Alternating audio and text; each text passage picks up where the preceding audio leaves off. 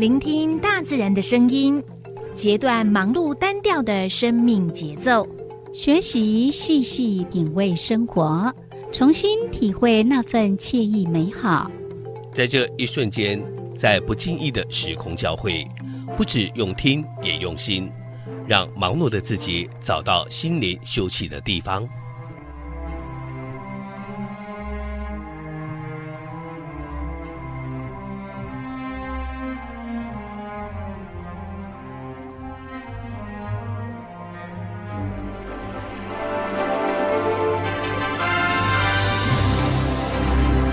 声广播电台带您收集美好智慧，储备知性能量，让彼此拥有一颗关怀的心，翱翔在无限宽广的四维空间里。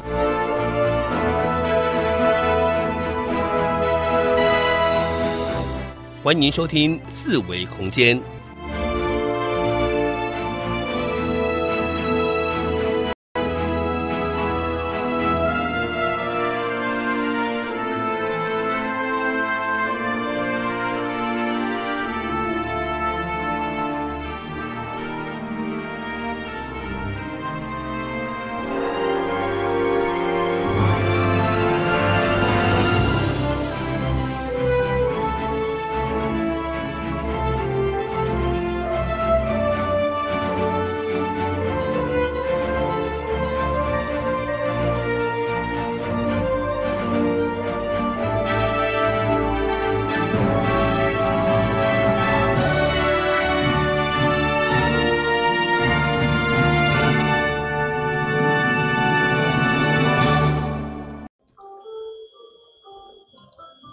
这是华人音响广播电台，你今仔所收听的节目是数维空间，我是柔柔，我是小伟，欢迎您锁定呃这个频道跟这个节目。那呃今天呢，哎，我们要来进行的单元呢是导游很有事，对，在还没有放片头之前，哎。我们先来小聊一下，因为今天我们的导游很有事呢，邀请到的是另外一位优秀的导游，嗯，是的，嗯，嗯，介绍一下他，介绍一下他，嗯，哎，你跟他不熟，永永不知道怎么介绍，呃，这导游呢，他呃，我我觉得他在带团的呃这个方式呢，我觉得很喜欢，嗯。因为他呃，他虽然话说是导游，但是呢，他常常呢，呃，在平常没有带团的时候，就很努力的在做学习，嗯，然后呢，到很多很多的一些的秘境，或者是呃有丰富历史故事的地方呢，呃去做一些呃采集一些资料，嗯。然后再跟他的客人来做分享，我就觉嗯得是一件很棒的事情。对，好像有些时候我们出去学习的时候，真的也都会常碰到他这样一起这样，对啊，嗯。呃，所以呃有很多的时候，如果我们跟对导游，你就会发现呢，你那个游程就会变得非常的丰富，嗯，而有意义。对，不是走马看花，或者说把你载到那个定点里面自己下去看这样子，对啊，赶紧在哎，跟书记有什么赶快，对啊，呃，没有什么不同嘛，哈那就呃没有必要再请导游了嘛，哈这是很可惜的啊，不然就自己开车去。嗯，尤其即马人较流行讲深度旅游，就是讲嗯你我我去迄个所在佚佗去耍，了我若希望讲了解这个所在安尼，嗯，嗯。所以呢，这就是我们在做导游很有事这个单元的主要的一个目的，就是呃，也许你没有时间出去玩，那也许你现在呢不是呃在我们花莲地区的收音机旁边收听，你可能是透过我们的 YouTube 的频道，哦、嗯对，顺便讲一下，顺便，这一定是拢爱，咱逐集一定拢爱提醒讲，你若是讲相机，你想讲要看一下画面，尤其导游很有事，你一定要开画面来真看，对，的啊，我们广播又没办法给你画面，因为我们不是电视，对。我们是电台。嗯。那为了弥补这样的一个遗憾，嗯。所以呢，我们就特别的跟军企公司来做一个合作，然后呢，把我们的现场直播的电台节目呢，直接的放在我们的 YouTube 的频道上面。所以呢，你只要呢打开 YouTube 的频道，然后呢上面搜寻“爱点网”这三个字，嗯。那你就可以进入到呢我们的节目直播的频道来做一个收看。那今天呢，我们就接着来进行的这个单元，导游很有事。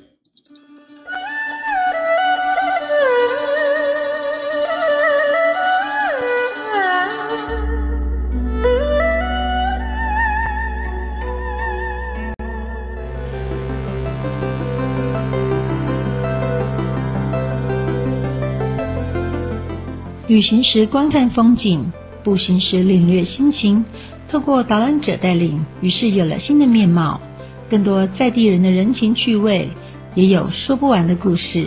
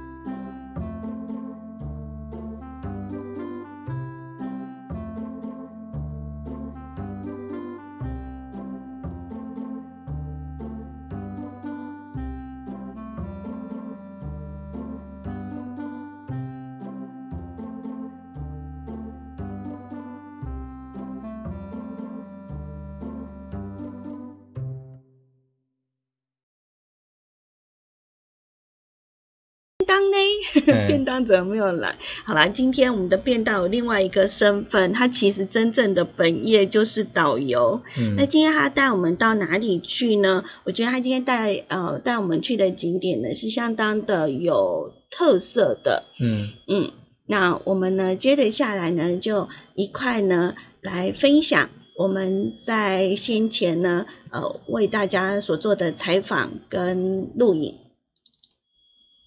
各位收听四维空间的听众朋友，以及在线上收看 YouTube 频道的观众朋友们，大家好，我是阿龙导游，大家可以叫我导游哥。那今天导游哥呢，带大家来到了这个进入泰鲁格国家公园很重要的一个门户——新城车站，也就是现在我们所称的泰鲁格车站。那大家可以看到这个车站呢，非常的漂亮。那其实呢，它就有因应了整个泰鲁格国家公园的一个高山峡谷的一个地形。那我们民众呢，前往到泰国国家公园之前哦，可以在这个车站下车，然后搭乘台湾好行或者花莲客运前往到泰国国家公园游玩。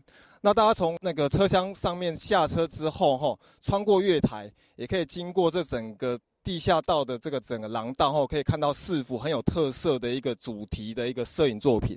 那这四个摄影作品，分别代表着高山、峡谷、海牙以及泰鲁格人。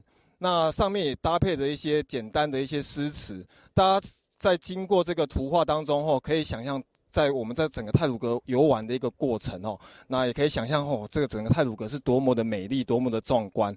那泰鲁格国家公园很值得大家一同来前往，因为它毕竟也是台湾世世界十大必游景点之一。那我们来到泰鲁格车站哈，其实泰鲁格车站哈，我们可以了解一下，泰鲁格车站在一九七五年的时候呢，它主要是载运这附近有一个那个亚洲水泥，它的熟料。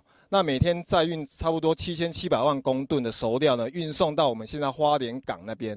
那到了一九七九年的时候呢，才开始有载客的一个服务。到两千零七年的时候呢，它就从新城车站呢改名叫做现在我们所称的泰鲁阁车站。到了二零一二年的时候呢，这我们整个花东线呢有一个新车站改造运动。那当时呢就把这个新车站改造运动呢，就是把当时的这个新旧车站的站体哦。改造成我们现在所看到这样子一个美丽的一个外观。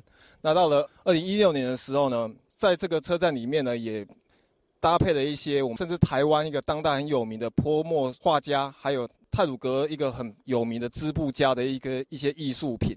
那大家来到泰鲁阁车站，到泰鲁阁国家公园之前呢，也可以来驻足停留拍照一下，那了解一下我们整个泰鲁阁。国家公园，或者来来了解一下我们整个泰鲁格族它的一些人文历史。好，那我刚刚有看到阿龙导游帮我们介绍那个新城车站，就是目前它也叫泰鲁格车站。嗯嗯，从我们的 YouTube 的画面当中可以看到它的外观相当的特别。哎，对。嗯，那它整个的设计呢，其实都有它的意义存在哈。那听说它的里面更精彩。对，是啊。那泰鲁格呢，其实我们在画面上呢有看到那个我们的台湾好行经过这样子。好，那是因为呢，呃，像我们在呃过年的时候。很多人都会去泰鲁阁，那我们知道说泰鲁阁，呃，那个地方它的路非常的狭窄，而且呢，呃，在经过先人很辛苦的去开凿一刀一，就是一斧这样，对，这样子去开出来的一条路了，你就可以知道了，能够。有车经过已经是不容易的事情了哈，所以只要一碰到了假日啊，或者是一些嗯旅游旺季，那就会有很多的车辆进去。嗯，所以我们每一年呢，为了让大家可以感受它的一个美丽风景，所以我们都会开所谓的春节的游园专车。就最好大家进去游园的时候是搭乘大众交通工具。你有坐过吗？应该有做过，有做过那个游园专车春节的。哦，这个没有，所以你就没有领到红包，有红包，对啊，嗯，很惊讶吧？嗯，我有一年就是去做，就是想说搭乘看看这样子，那我们在。要进去到泰鲁阁的时候呢，那那个接驳车就是在我们的这个泰鲁阁车站，也就是新城火车站。嗯嗯嗯。那我们上去的时候呢，它还有搭配呢，呃，车上的一个解说，然后呃也很应景的，就是发红包。对。里面有没有钱呢？应该有。一块钱。也可以。一元复始嘛，多好。嗯。那今年我们也是有游园专车啊，不不晓得我们的好朋友、我们的朋友们、亲朋好友 有没有去那边呃感受一下？还是因为大家害怕不敢出？啊，今年哈，嗯，然后其实你看到刚刚除了泰鲁阁呃新城车站这边，除了现在有那个台湾好行会经过以外，现在有很多包括。苏花改的那个公车有没有？北花公车也都会在那边停住这样子。嗯，所以呃，泰鲁格车站呢，呃，除了它周边的景点很美丽之外呢，其实它本身的车站的不管是外观也好，或者是呃里面，呃，都是相当精彩的。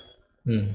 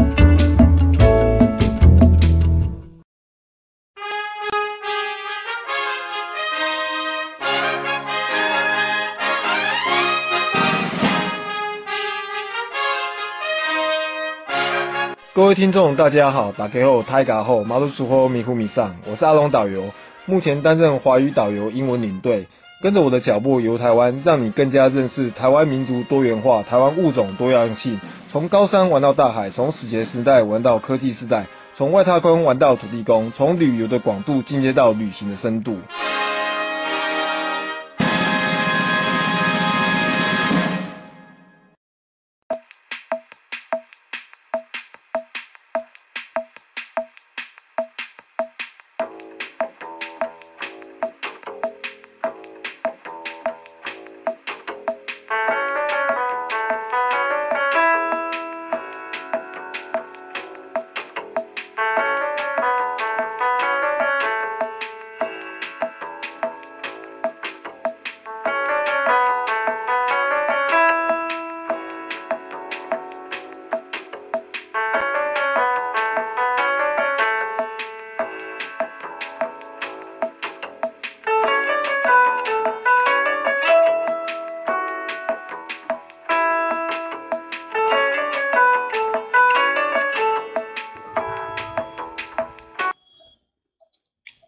这是欢迎按下广播电台，你今晚所收听的节目是数维空间。我是柔柔，我是小伟。今天呢，我们邀请到的呢是我们的阿龙导游。导游哥，有没有觉得我们的阿龙跟阿荣很像？对，我们出去的时候，他们会，他们都叫丢名啦。尤其上一次我们带他们两个同时西班出游，哎呀，就一喊名字，两个一起回头这样，一起喊哟。都害我有点怀疑我自己的那个发音发音是不是？对啊，那刚刚呢，我们在 YouTube 频道上面呢，大家应该也可以看到我们的阿龙导游他的对呃酱油膏他的介绍，嗯嗯，他可以更加的去了解他。那今天呢，我们的阿龙导游呢要带我们去的地方呢，就是呃算是泰鲁格的一个门户。就是我们的新城车站，因为你要到泰鲁阁呢，就一定会经过我们的车站哦。对，嗯啊，如果是坐火车的话，尤尤其是外来的观光客，嗯几乎都会在新城站下车，然后再转搭游览车进入。嗯，对。所以那个地方呢，就是呃。又算是第一印象就很重要。嗯，那我们的新城车站呢，其实以前还没那么的特别。嗯，对。哦，是后来改建了之后呢，融合了一些的艺术家的一些创作，然后让我们的车站呢显得相当的不一样。那有网友说呢，我们的新城泰鲁格车站就像是美术馆。嗯嗯嗯。有没有那种感觉？那种感觉。哦，真的。尤其是呢，等一下呢，我们呢要请。嗯，阿龙导游来跟我们介绍一下我们车站内部的情景。现在阿龙导游带大家来到车站里面来，来参观一下哈。我们现在可以看到我身后的这一幅作品哦，是由我们国家级的画家马白水先生哈，花了差不多二十四张七尺的宣纸哈拼凑完成的。那它总长度有到。有达到一千六百八十公分这么长哦，它也是当代彩墨画最大的一个作品。那这幅作品它完成之后，再由我们花莲的一个高地艺术工作室陈燕君小姐哦，用窑烧玻璃的方式呈现。那经过一个罗伊珍照明设计师的一个规划呢，配合整个灯光照明，显现出整个泰鲁阁的春夏秋冬日夜光影。那我们可以看一下这描写泰鲁阁自东而西的景色。那从这个这幅作品，我们从东到西这个景色可以看得出来哈，它主要是描述泰国国家公园呢，从清晨、早上、上午、晌午、中午、下午、傍晚、夜晚八个时段，那以三幅作为一个时段的概念做时间的转移。那这幅作品哦，除除了我们可以看到整个这个八个时段的一个不同的景色之外哈，我们可以看可也可以看到。像泰鲁阁春天的风景啊，以及长春池夏天下雨的那景象，以及静恒桥秋天飘枫香叶的那种枫红，仿佛九曲洞有下着冬雪的感觉。这一幅作品的后半段哈，我们可以看到的是这整个慈母桥、慈母亭的一个日光，以及天峰塔的月色。那我们现在在镜头后，再往这个车站的这个中庭吼，我们可以看到一个非常大幅的一个织布作品。织布作品的名称叫做“织路”，织布的织，马路的路。那描述着充满着原住民文化编织的一个图腾。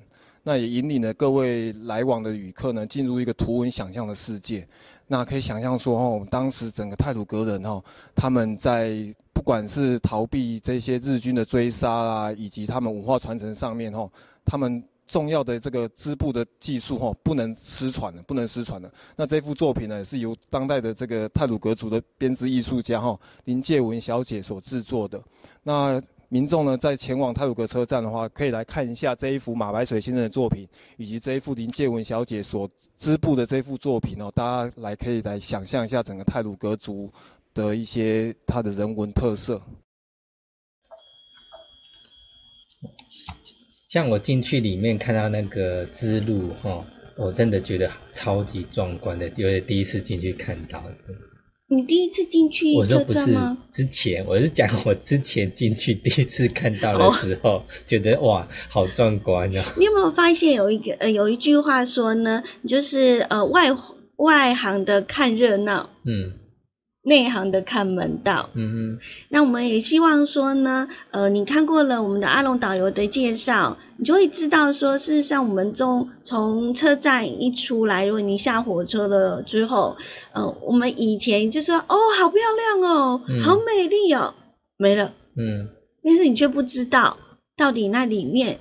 呃，就是是哪一位艺术家做的啦，然后他是怎么样制作成那一幅作品的啦？那透过这样的一个详细的解说，可以让大家呢可以再多停留一点，因为花了很多很多艺术家的一个心血 杰作。那另外呢，你也可以呢，嗯，感受一下那个作品所要传达的一些的呃意义。嗯嗯嗯，然后还有他那个春夏秋冬日夜的那个。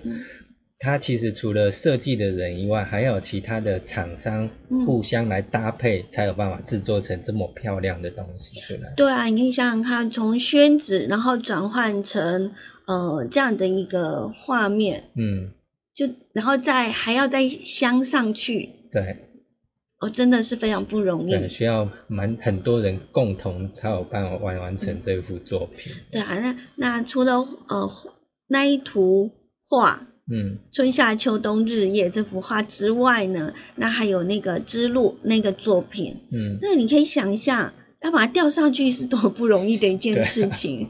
呃，如果说可以站在他那个作品的底下去感受，你就会知道说还是很壮观的。嗯嗯嗯。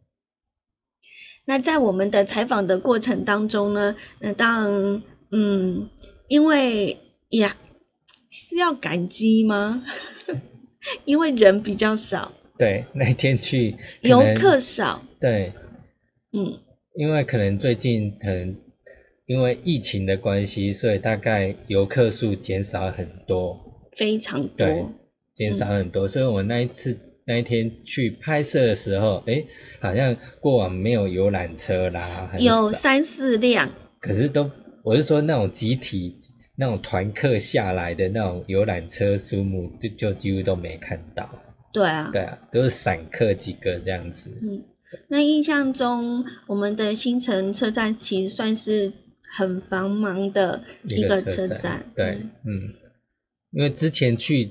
每次去到那边，我们车子开到那边就看哇，好多游览车啊，在那边停住，不管是搭火转搭火车或者火车下来要转搭游览车，我都人很多。但是那天去就人比较少，真的就是除了疫情外，真的是受影响蛮大的。嗯，那呃除了车站之外呢，在我们的新城乡呢，也有很多的呃旅游景点，而且是非常特殊的啊。只是这样子的录影下来，我发现呢，哎，新城还蛮多有特色的，像是教会啦、天主堂啦，哈，还有呃一些自然的景观。嗯。嗯，那接着下来呢，我们就要把镜头呢转到了我们一个非常呃有特色的，还有日式的风格，嗯，然后呢也有那种西洋的一个意象。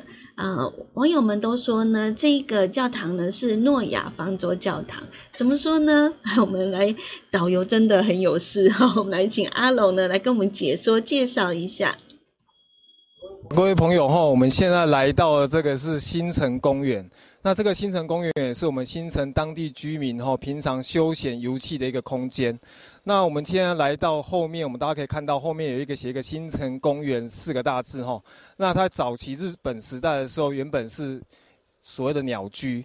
那在新城公园这边，我们可以看到有三座鸟居。那待会呢，我们就带民众后前往到其他的鸟居来一探究竟。好，我们现在来到的是这神社的第二个与第三个鸟居哈。那我们刚刚看到的第一个鸟居哈，它其实朝向日本的东北方哈。那象征着当时十三名的军官啊被杀害埋葬的地方。那我们现在来到了这个天主教会这边哈，我们可以看到第二座以及第三座鸟居哦，它是朝向西北方的。那朝向西北方的含义呢，它也是朝向了泰鲁格峡谷，有期望。与日本人呢，与泰鲁格族和平相处的一个含义在。那我们知道哈，一八九六年发生了所谓的新城事件。那这个神社在一九一四年时候所搭建。那到一九三七年的时候，局势稳定，用水泥的方式哈再重建。好，在我身后哈，我们看到的是第三座鸟居哈。其实在这个第三座鸟居前面哈，停了两只的日本破犬。那大家。有没有看到这个日本破卷哈？其实从它外观哈有点不尽相同啊。那我们可以看一下哈，在我左左手边这只破犬，跟右手边这只破犬，有没有发觉到它的嘴巴哈是一个开着的，一个闭着的？那其实开着的呢代表说是公的，那闭着呢代表说是母的。因为在我们亚洲社会当中哈，妇女哈以老公为天，那老婆呢就在家里点点嘛走，嘿，嘴巴是闭着的。那还有另外一种判断方式哦，就是我们进到寺庙之后，我们以神明的方向看出去，男左女右，哦，男左女右，所以左边的是公的，右边是母的。那这两只破犬哦，其实一个代表着范文里面的啊，一个代表范文里面的猫。那其实代表着开始与结束，所以以后民众到了日本的神社，不妨后来判断一下这个日本破犬哪一只是公的，哪一只是母的。甚至到了我们中国的寺庙后，大家也可以用男左女右这个方式吼来区分公母。那一九七四年的时候，我们台湾内政部发布了清除日本帝国的遗迹，那神社当时首当其冲。那于是呢，这些神社的这些本殿呢，也都。荡然无存了。那目前我们所能看到也，只有看到这些鸟居啊，以及参拜道上的一些石灯笼。那我们再往石灯那个参拜道里面走哈，待会我们可以看到这个教会的这个外观哈，就像是圣经里面所谈到的诺亚方舟的一个造型。那这整个诺亚方舟的造型呢，它是朝向西方圣地耶路撒冷，原本是应该这样朝向的啦。但这很奇怪的是，它这边的方向哦，反而是偏向美国那边。那我们在这个鸟居的外面哦，可以看到一个写的新城公园。那原本这个新城公园这边有一个水那个守水社，那目前这个水盆呢已经移到天主教会里面的教堂里面了。那我们也可以看到哦，当时被屠杀的十三名军官的一个埋葬的一个纪念碑，那也放置在这整个那个参拜道的右手边。那待会我们带大家。前往这个教会的内部来看参观，看一下。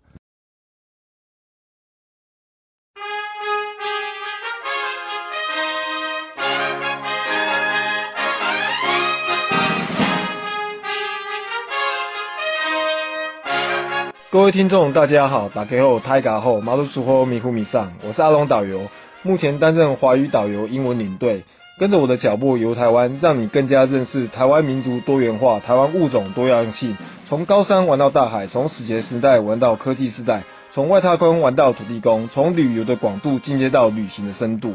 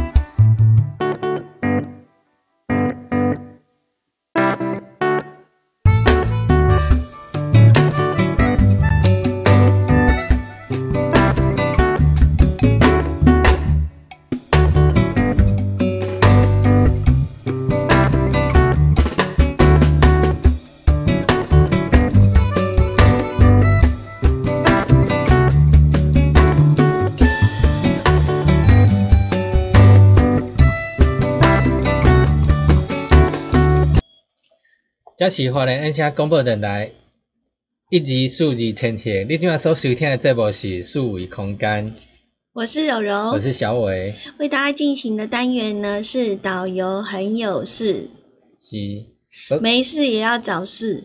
嗯，明明人家神社跟教堂就在那里，还有什么事？有事情很多，因为呢，随处都可以见到历史文化的遗迹。对。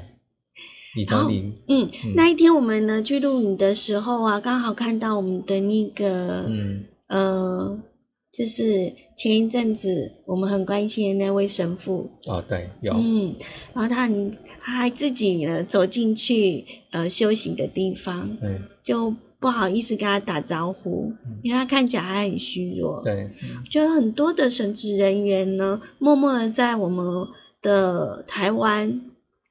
做服务，嗯，是真的很了不起的一件事情。尤其离乡背景来到这个地方，对，甚至到最后，他们都说台湾是他们的第二个故乡。嗯，是的，嗯，而且呢，我觉得很厉害的是，我觉得我们要检讨，因为呢，有很多的呃神职人员，或者是呢，嗯，这些新的住民，嗯，他们反而呢，台语讲的很好。嘿，对啊，真正讲了解你啦，那我们呢？厉害，那台语拢讲甲哩哩啦啦，嗯，听到人家都想炸收音机这件事，毋知呢，即摆感觉讲无听电台有迄听众朋友较来讲，啊，因台语讲了真正袂当。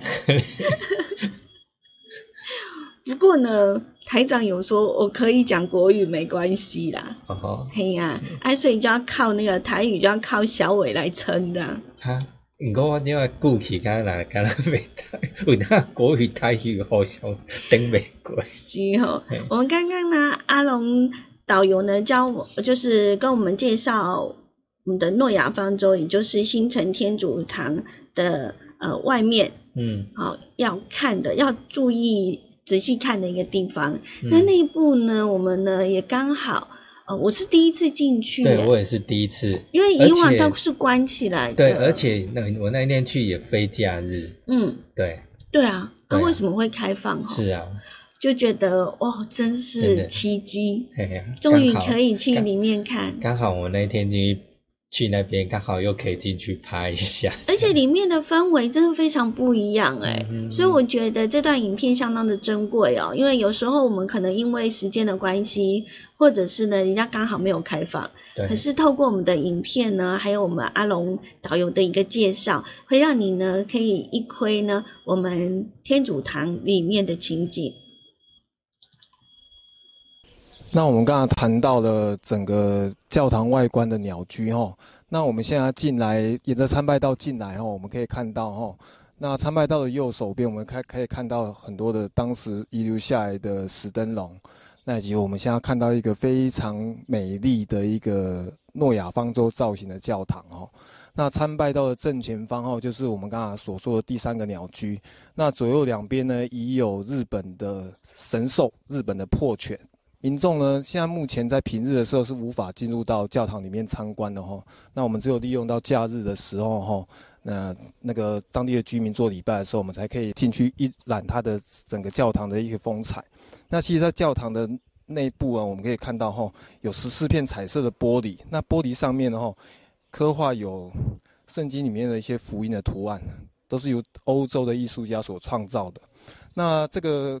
彩色的玻璃后，当阳光洒落，透过玻璃洒落在地面的时候，那所呈现的光影哦，也是很多摄影爱好者哦争相追逐的一个非常美丽的一个画面哦。如果喜欢拍照摄影的朋友哦，也可以趁着风和日丽、阳光整个日光充足的时候哦，来这边拍照取景。那这边也是很多婚纱摄影的人哦，会来这边取景拍照的地方。我们除了了解到这个整个。神社的一些外观以外，哈，我们可以了解一下，哈。那这个教堂，哦，其实，在一九四五年日本战败的时候，其实整个在教堂里面，它这个神社，哈，是遭到拆除的。那在一九五四年的时候啊，天主教的神父来到这边传教。那一开始的时候呢，在西边后建立了幼稚园。那后来又购地新建了现在天主堂，并成立了。这个天主教的印。那在两千零五年的时候，由最世级的一个戴宏基神父啊争取，那列入了现在的花莲的第三级古迹。所以民众呢来参观这边后，可以一览除了欧洲的天主教的一个建筑特色以外呢，我们也可以看一下当时日本人留下这些神社的遗迹哈。所以算是欧洲与亚洲的一个结合啊。那在台湾各个景点当中，我算是蛮难得的一个景点。所以民众呢来到了这个新城地区哈，也可以来走走看看。哎，体验一下这整个欧洲与亚洲一个结合的一个地方。最后突然神犬叫了，破犬在叫。哦，那只好超可爱的那只狗狗。那只狗狗其实我们一直在，我我本来是在想，因为我是背对它，嗯，然后呢，我们在做采访的时候啊，然后那只狗狗呢就很专注的一直朝着一个方向，嗯嗯。然后后来我才发现，原来是有一只对那个小围墙上面有一只那个有一只猫在那边，它就在上面，然后很悠闲的就就在上面休息这样。然后那我们那一只小白呢，就一直对着它的挑衅这样，是要找它玩吗？还是人家说狗跟猫就是不合这样？好了，那其实我们在呃上一次我们进去那个教堂呢。真的氛围相当的不同，而且它里面又刚好在放圣乐音乐这样子，对对，就一整个好宁静。然后进去的时候，哎，我们很自然的就是哎不敢大声说话，连呼吸 我们都要尽量小声一点。真的哎，你不觉得吗？好像教堂就是有那种那那种感觉，就让你就是会。轻声细语，甚至连讲话应该都不敢讲吧？对，尤其像我在那个嗯那个摄影机在录的时候，然后就诶 声音我都怕会不会干扰到可能里面在做可能在助导的人这样子。对，嗯嗯，当然呢，呃，在呃很多时候宗教确实是呃我们一个呃支持我们人的信仰或者是一个精神的。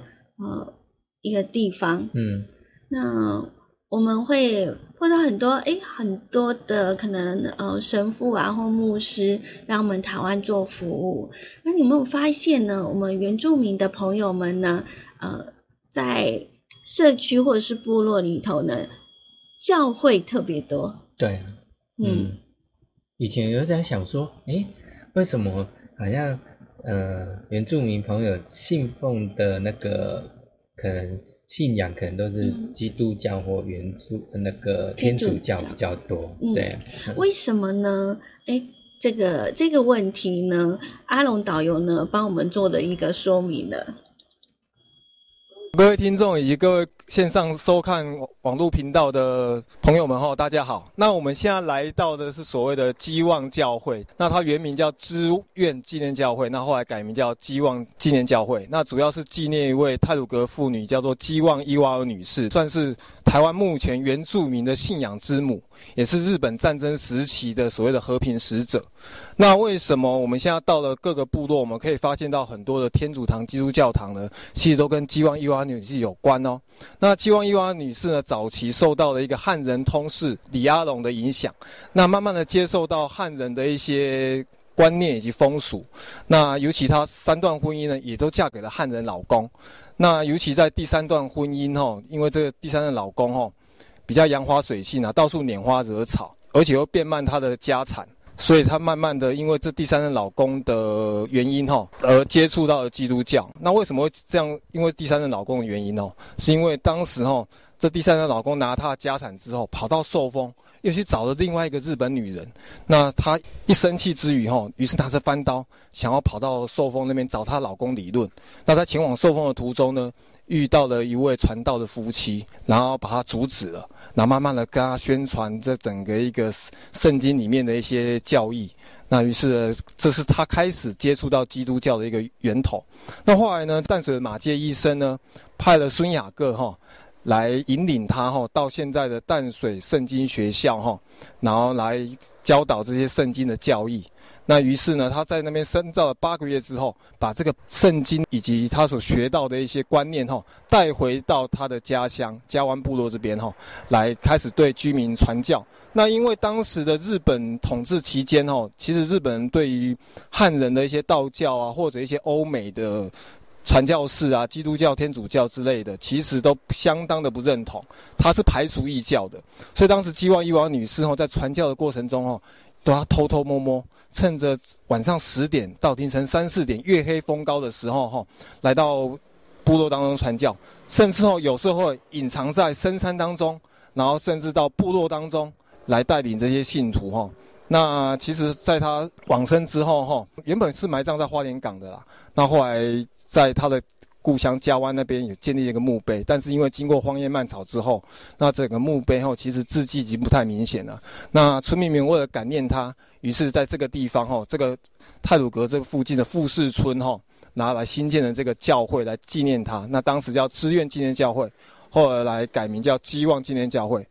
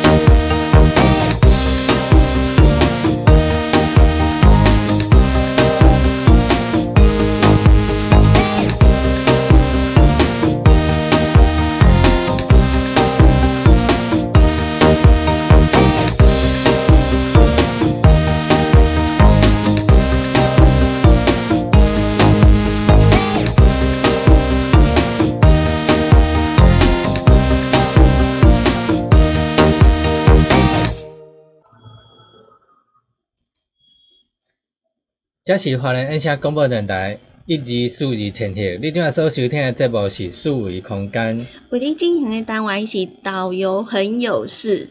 我是小伟，我是柔柔。嘿，都在那啲影片当中哈，第在 YouTube 影片里面呢，有看到那个山洞。对。那在采访的时候呢，我们的教会的干事也出来，嗯，然后跟我们呃介绍这样子。那他也说，那个山洞呢，就是常常在介绍的时候，大家就觉得怎么可能躲在这个山洞里头不会被发现？嗯嗯。那是因为我们用现代人的观点来看，感觉现在的路就是四通八达，那就在马路旁边，那事实上离台九线很非常近，所以。但是以前它其实是隐藏在深山里面的，嗯嗯。然后第一次以前经过，大概就是想说，哎，它希望教会，那以前会觉得说，哎，好像蛮特别，因为你在其他地方很少看到这样的一个名名称，这样。啊，对，对，没错。嗯，然后就看到，那也如果没有阿龙岛带我们进去的话，我大概也很很少有机会踏踏入那个地方。对。它很呃，它刚好就在那个富士遗址的旁边，嗯嗯，就是要有一条小，就是算是旁边有一条路哈，对，其实，在路边就可以台九线上就可以看到了。嗯嗯。那刚刚透过我们阿龙导游的一个介绍，会发现他那个我们的干事有讲，哎，有讲吗？干事说的，对，干事说呢，他们的教会的那个建筑物，嗯。事实上都是用那个石头原石原石堆砌而成的。嗯嗯嗯，底下它墙壁外外观的部分都是从那个应该利物溪吧那边搬石头上去的。对啊，你可以想象，呃，可以猜想得到，就是在以前那种不是很发达，所有的东西都是要靠人力，再加上呢，当时没有马路的情况之下呢，他们是如何呢？一砖一瓦。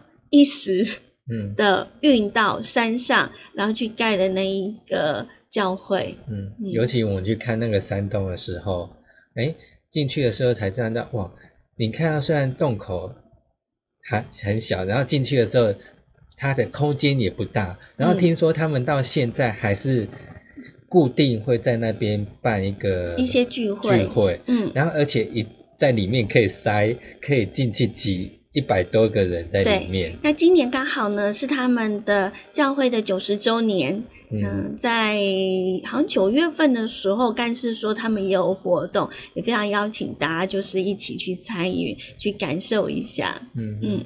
那我们今天呢就非常谢谢阿龙导游带我们到这么有意义的地方哈，然后让我们更加的去了解过往的历史。那未来呢，我们的阿龙导游也会呢，呃，就是跟着他的脚步哦，上山下海。去导游很有事，我们就带我们到更多不同的地方，然后跟我们讲更多不内容。那我们就一起来期待吧。今天非常感谢您收听我们的节目。好，拜拜。拜。